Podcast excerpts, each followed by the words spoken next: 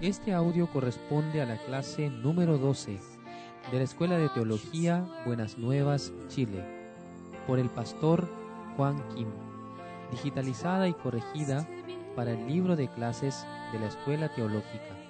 Lee a continuación Evangelista Christopher Muñoz. Buen día. Hoy estudiaremos Hebreos capítulo 9, versículo 11 y 12. Pero estando ya presente Cristo, sumo sacerdote de los bienes venideros, por el más amplio y más perfecto tabernáculo, no hecho de manos, es decir, no de esta creación, y no por sangre de machos cabríos ni de becerros, sino por su propia sangre, entró una vez para siempre en el lugar santísimo, habiendo obtenido eterna redención. Según esta palabra, Jesucristo era sumo sacerdote. No sólo era rey y profeta, sino también sumo sacerdote que podía purificar todos nuestros pecados, trabajando en el lugar santísimo del tabernáculo de reunión celestial, que está en el cielo, que no hemos visto, pero lo podemos imaginar y creer por la réplica que se hizo en la tierra a través de Moisés. En el lugar santísimo terrenal solo puede entrar el sumo sacerdote una vez al año, pero en el lugar santísimo celestial entró Jesucristo una vez y para siempre, para limpiar todos nuestros pecados. Por eso el versículo 12 lo menciona. Y no por sangre de machos cabríos ni de becerros, sino por su propia sangre, entró una vez para siempre en el lugar santísimo, habiendo obtenido eterna redención. La redención eterna es que limpió todos nuestros pecados con la sangre de Jesucristo, haciéndonos justos, santos y perfectos por gracia. Y luego, el versículo 14, cuánto más la sangre de Cristo, el cual mediante el Espíritu Eterno se ofreció a sí mismo sin mancha a Dios, limpiará vuestras conciencias de obras muertas, para que sirváis al Dios vivo?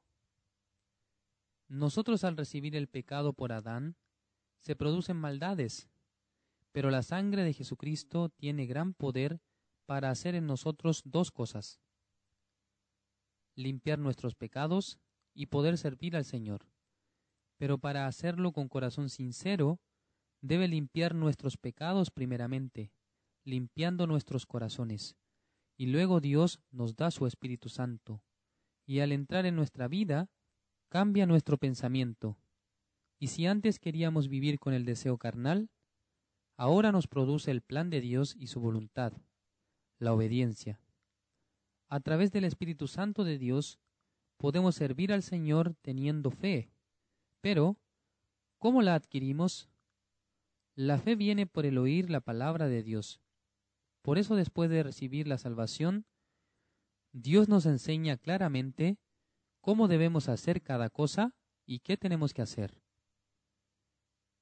En Hebreos capítulo 9, versículo 19 y 20 dice, Porque habiendo anunciado Moisés todos los mandamientos de la ley a todo el pueblo, tomó la sangre de los becerros y de los machos cabríos con agua, lana escarlata e hisopo, y roció el mismo libro y también a todo el pueblo, diciendo, Esta es la sangre del pacto que Dios os ha mandado. Esto es importante porque esta palabra se escribe en Éxodo capítulo 20, se repite lo que surgió en la época de Moisés, que al llegar los mandamientos, Dios primero envió a Moisés para que escribiera toda la ley dada por él. Antes de escribir en las tablas de piedra, le envió para que escribiera en el libro de la ley, y para que luego lo leyera ante todos los israelitas. Y luego sacando la sangre, roció el libro y a todo el pueblo, esto significa que esa sangre será testigo entre Dios y los israelitas, que al no poder cumplir los mandamientos, sí o sí deberían recibir el castigo, mientras que el sello es la propia sangre. Luego de rociar el libro con la sangre, se estableció el pacto. No solamente dio los mandamientos, sino que a través de los mandamientos fue hecho un decreto y con ese libro se hizo el contrato con Dios y el testigo fue la sangre. Significa que Dios quitaría la vida a los pecadores que no cumplan los mandamientos, y todos los israelitas aceptaron el pacto de Dios. Entendemos que antes de establecerse el pacto antiguo, se utilizó la sangre, y también Dios para establecer el nuevo pacto necesita usar la sangre sin pecado de Jesucristo. Desde el versículo 21 al 23 dice, Y además de esto, roció también con la sangre el tabernáculo y todos los vasos del ministerio. Y casi todo es purificado según la ley con sangre, y sin derramamiento de sangre no se hace remisión. Fue pues necesario que las figuras de las cosas celestiales fuesen purificadas así, pero las cosas celestiales mismas con mejores sacrificios que estos. En la tierra, cuando se hizo el pacto entre Dios y los israelitas por medio de los mandamientos, se roció la sangre de ovejas. Pero para hacer el contrato celestial entre Dios y Jesucristo, se necesita buscar un sacrificio perfecto, el cual es el cuerpo de nuestro Señor Jesucristo y su sangre. En el versículo 24 dice, Porque no entró Cristo en el santuario hecho de mano, figura del verdadero, sino en el cielo mismo para presentarse ahora por nosotros ante Dios. La obra que Jesucristo hizo ante la presencia de Dios en el tabernáculo de reunión celestial tenía relación con nosotros. Cuando Él murió en la cruz rociando la sangre en el propiciatorio, en la tapa del arca del pacto de Jehová, hizo la redención eterna para que seamos justificados, santificados y perfectos, cien por ciento por la gracia de Jesucristo. En el versículo 25 dice, y no para ofrecerse muchas veces, como entra el sumo sacerdote en el lugar santísimo cada año con sangre ajena. En la época de Aarón, quien era el sumo sacerdote terrenal. Él entraba en el lugar santísimo una vez al año, cada diez de julio, y salpicaba la sangre del macho cabrío en la tapa del arca del pacto de Jehová, y así purificaba los pecados del año anterior. Pero Jesucristo no podía morir solo por el pecado pasado, porque si quitase solo el pecado pasado, serían solamente limpiados los pecados desde Adán hasta la muerte de Jesús. Sin embargo, la muerte del Señor Jesucristo no podía tener ese resultado, porque por la sangre de animales se limpiaba el pecado pasado, pero la sangre de Jesucristo debía limpiar también el pecado futuro, todos los pecados hasta el fin del mundo. Jesucristo quitó el pecado del mundo. En Isaías capítulo 53 versículo 6 dice, Todos nosotros nos descarriamos como ovejas, cada cual se apartó por su camino, mas Jehová cargó en él el pecado de todos nosotros. Él se refiere a Jesucristo. Por eso en San Juan capítulo 1 versículo 29 dice, El siguiente día vio Juan a Jesús que venía a él, y dijo, He aquí el Cordero de Dios, que quita el pecado del mundo. Cuando leemos el versículo 26 dice, de otra manera le hubiera sido necesario padecer muchas veces desde el principio del mundo. Pero ahora, en la consumación de los siglos, se presentó una vez para siempre por el sacrificio de sí mismo para quitar de en medio el pecado. Jesucristo se presentó en la consumación de los siglos. El vocablo consumación se refiere a lo último, pero según nosotros fue hace dos mil años atrás, y ahora estamos en el siglo XXI. La palabra dice que fue la consumación de los siglos. Entonces, ¿quién tiene razón? ¿Dios o nosotros? Dios dice que Jesucristo apareció en la consumación de los siglos, como si fuera que pasó todo el tiempo de este mundo. Pero nosotros podemos decir que apareció hace dos mil años. Jesucristo quitó todos nuestros pecados, y si no fuera así, ¿cómo podríamos limpiar nuestros pecados? Si el Salvador no los quitara, ¿cómo lo haríamos? Por eso Jesucristo tenía que hacerlo, incluyendo todos nuestros pecados, una sola vez para siempre obtuvo la eterna redención. En el versículo 27 dice, y de la manera que está establecido para los hombres que mueran una sola vez, y después de esto el juicio. ¿Quién puede recibir la salvación? El que acepta esta palabra. porque el ser humano sí o sí debe morir, y luego de eso viene el juicio, en donde Dios utiliza la regla perfecta por medio de sus mandamientos. Juzgará si alguien cometió pecados o no.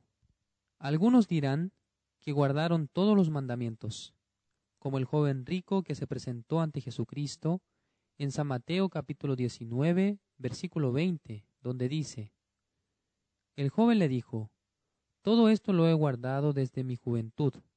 ¿Qué más me falta?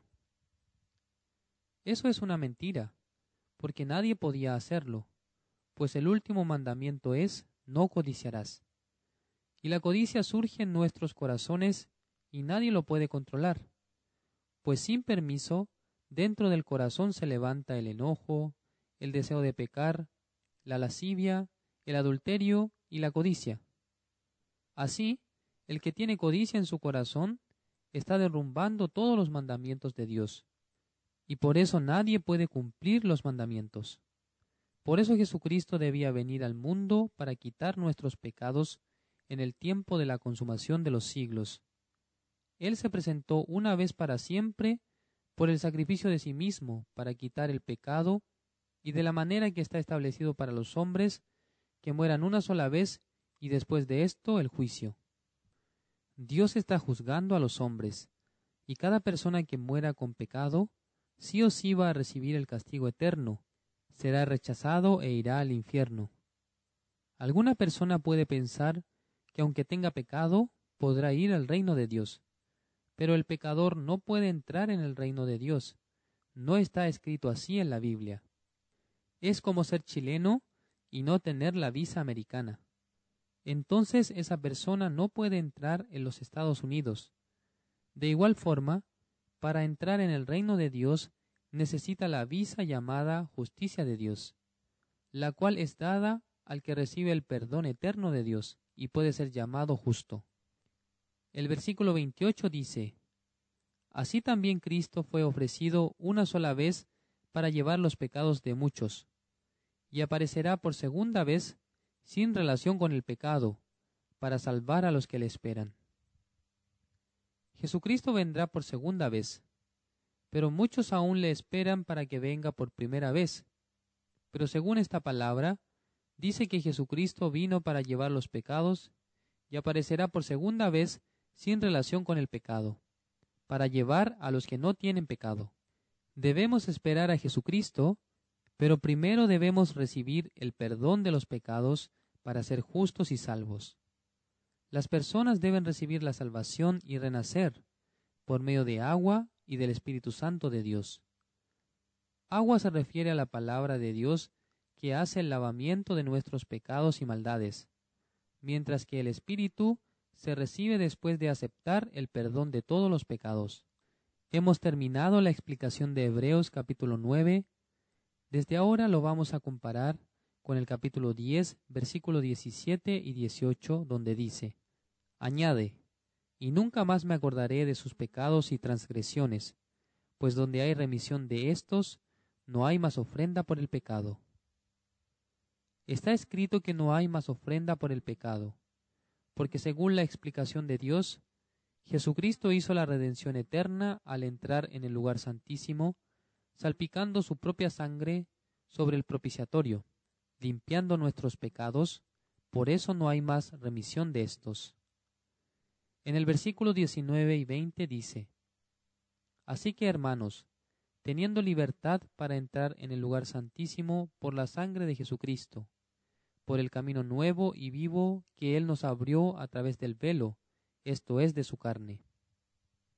Anteriormente, a través del velo se dividía el lugar santo y el lugar santísimo. Pero cuando Jesucristo murió en la cruz, el velo del templo de Jerusalén se rasgó de arriba hacia abajo, o sea que no fue por mano de hombre, ya que de ser así, se hubiese rasgado de abajo hacia arriba. Este velo no le permitía a nadie la entrada, pero por medio del sacrificio del cuerpo de nuestro Señor Jesucristo, se rasgó el velo, el que estaba dividiendo el lugar santo del lugar santísimo. Y luego nosotros podemos entrar hasta el lugar santísimo por creer en la sangre de Jesucristo. para que nosotros escuchemos la palabra de Dios, para que podamos vivir por la fe y conversar con Dios, después de recibir la salvación, Dios nos da su Espíritu Santo, el cual comienza a morar en nuestro corazón. En Romanos capítulo 8, versículo 5 dice, Porque los que son de la carne piensan en las cosas de la carne, pero los que son del Espíritu en las cosas del Espíritu. Después de haber recibido la salvación, si el Espíritu Santo trabaja en nuestro corazón, produce pensamientos para servir al Señor. Anteriormente cuando nosotros queríamos servir al Señor con los diez mandamientos, no funcionaba bien, porque el mandamiento se grabó en nuestra mente, pero en nuestro corazón funcionaba el deseo carnal. Ese deseo carnal vence contra la palabra de Dios. Pero después de recibir el perdón de los pecados, cuando entra en nuestro corazón el Espíritu Santo de Dios, éste vence contra el deseo carnal. Por eso podemos servir al Señor por medio de la guía del Espíritu Santo de Dios. Hay una gran diferencia entre que yo por mí mismo quiera servir al Señor y en que Dios trabaje para que yo lo haga. Dios trabaja para que nosotros prediquemos el Evangelio. Dios trabaja para que nosotros ofrendemos al Señor. Es decir, que no es que yo hago, sino que nuestro Dios trabaja en nuestro corazón. Por eso el versículo 7 así dice, por cuanto los designios de la carne son enemistad contra Dios, porque no se sujetan a la ley de Dios, ni tampoco pueden. En otras palabras, el designio de la carne, el pensamiento de la carne, el deseo de la carne, ¿se sujetan a la ley de Dios? No, no se sujetan. Significa que no pueden servir al Señor. Pero a través del apoyo del Espíritu Santo de Dios, nosotros podemos servir al Señor. Por eso el versículo 8 dice, Y los que viven según la carne no pueden agradar a Dios. El versículo 9 dice, Mas vosotros no vivís según la carne, sino según el Espíritu, si es que el Espíritu de Dios mora en vosotros. Y si alguno no tiene el Espíritu de Cristo, no es de él. Dios nos da el Espíritu Santo por regalo, cuando somos perdonados de los pecados. ¿Cómo puede alguien ser perdonado de sus pecados? Por creer en la sangre de Jesucristo que hizo la redención eterna.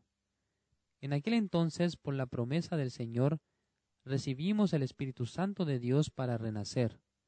No solamente podremos vivir nosotros mismos, sino también en el corazón de nosotros el Espíritu funciona y trabaja. ¿Qué tipo de Espíritu es? El Espíritu Santo de Dios. En el versículo 10 dice, pero si Cristo está en vosotros, el cuerpo en verdad está muerto a causa del pecado, mas el espíritu vive a causa de la justicia. Significa que después de recibir la salvación, cuando entra en nuestro corazón el Espíritu Santo de Dios trabaja para su justicia, para predicar el Evangelio, para servir al Señor, para orar al Señor, para ofrendar al Señor, y todo tipo de buenas cosas a través del Espíritu Santo de Dios. En el versículo 11 dice, Y si el Espíritu de aquel que levantó de los muertos a Jesús mora en vosotros, el que levantó de los muertos a Cristo Jesús, vivificará también vuestros cuerpos mortales por su Espíritu que mora en vosotros. Por medio del Espíritu Santo de Dios se está sirviendo al Señor. En el versículo 12 dice, Así que hermanos, deudores somos no a la carne, para que vivamos conforme a la carne. Somos deudores de Jesucristo. Un deudor. ¿En qué piensa? Cuando gana el dinero, piensa en que debe cancelar su deuda. Pero si una persona tiene deuda, y cuando gana mucho dinero no piensa en cancelarla y solamente acumula ese dinero en su cuenta de banco, esa persona es ladrona. Alguien que solicita un préstamo y pide dinero a su familia y luego acumula mucho dinero pero no quiere cancelar, entonces es un ladrón.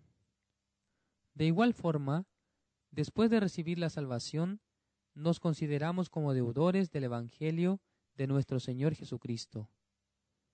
Busquemos segunda de Corintios capítulo 5 versículo 14. Dice, porque el amor de Cristo nos constriñe, pensando esto, que si uno murió por todos, luego todos murieron. Es una sentencia de Dios hacia nosotros. Jesucristo murió por todos, y luego todos morimos. Significa que la cruz de Jesucristo es nuestra cruz, la muerte de Jesucristo es nuestra muerte. Considerando la muerte de Jesucristo, ya hemos muerto.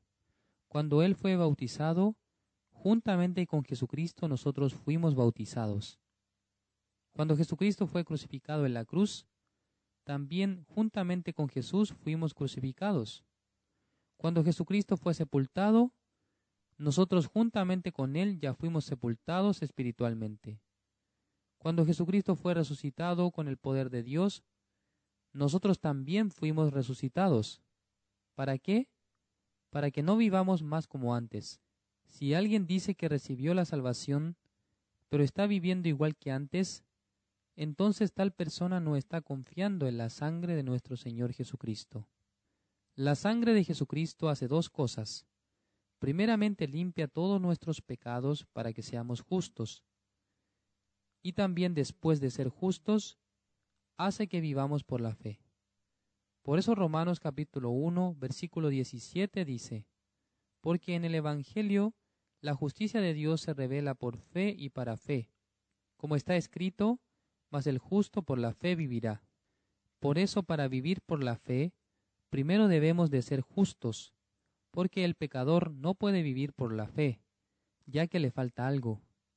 ¿Qué es lo que falta? La purificación de su pecado la limpieza del corazón que se recibe junto con el perdón de los pecados y el Espíritu Santo de Dios. En 2 de Corintios capítulo 5, versículo 15 dice: Y por todos murió, para que los que viven ya no vivan para sí, sino para aquel que murió y resucitó por ellos. ¿Eso incluye nuestra vida o no? Eso depende de nuestra fe, pues alguno piensa que no ha muerto, pero si pienso que estoy vivo, pues nunca morí físicamente, entonces nunca he muerto. Pero considerando que nosotros ya fuimos sepultados y que hemos resucitado juntamente con Cristo, creyendo en esta palabra, podemos decir que ya hemos muerto. Luego, el versículo 15 dice, y por todos murió, para los que viven, significa para los que recibieron la salvación, siendo justos ya no vivan más para sí. Dice que ya no vivan para sí. Ciertamente tienen que llegar a ese punto. No tienen que vivir para sí, pues antes querían estudiar para mejorar su vida. ¿Con qué fin? Para ganar mucho dinero y con ello vivir mejor. Una persona que piensa así tiene que cambiar de rumbo, tiene que cambiar el objetivo de la vida. Anteriormente quería vivir para sí mismo, pero ya no, sino para aquel que murió y resucitó por él. ¿Quién murió y resucitó por nosotros? Jesucristo. Por eso tenemos que cambiar nuestro objetivo de vida. ¿Para quién? Para nuestro Señor Jesucristo. Esto es necesario para servirle. ¿Para qué es necesario ganar dinero? Para servir al Señor. ¿Para qué es necesario comer? Para servir al Señor. ¿Con qué manera podemos servir al Señor? Predicando el Evangelio, sirviendo a la Iglesia. Somos deudores del Evangelio de Jesucristo, de nuestro Dios. Por eso considerando en el corazón que se es deudor, ¿cómo se piensa?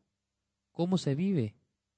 Cuando tiene dinero, puede sentir que es necesario invertir para el Evangelio. Cuando tiene capacidad, ¿cómo se piensa?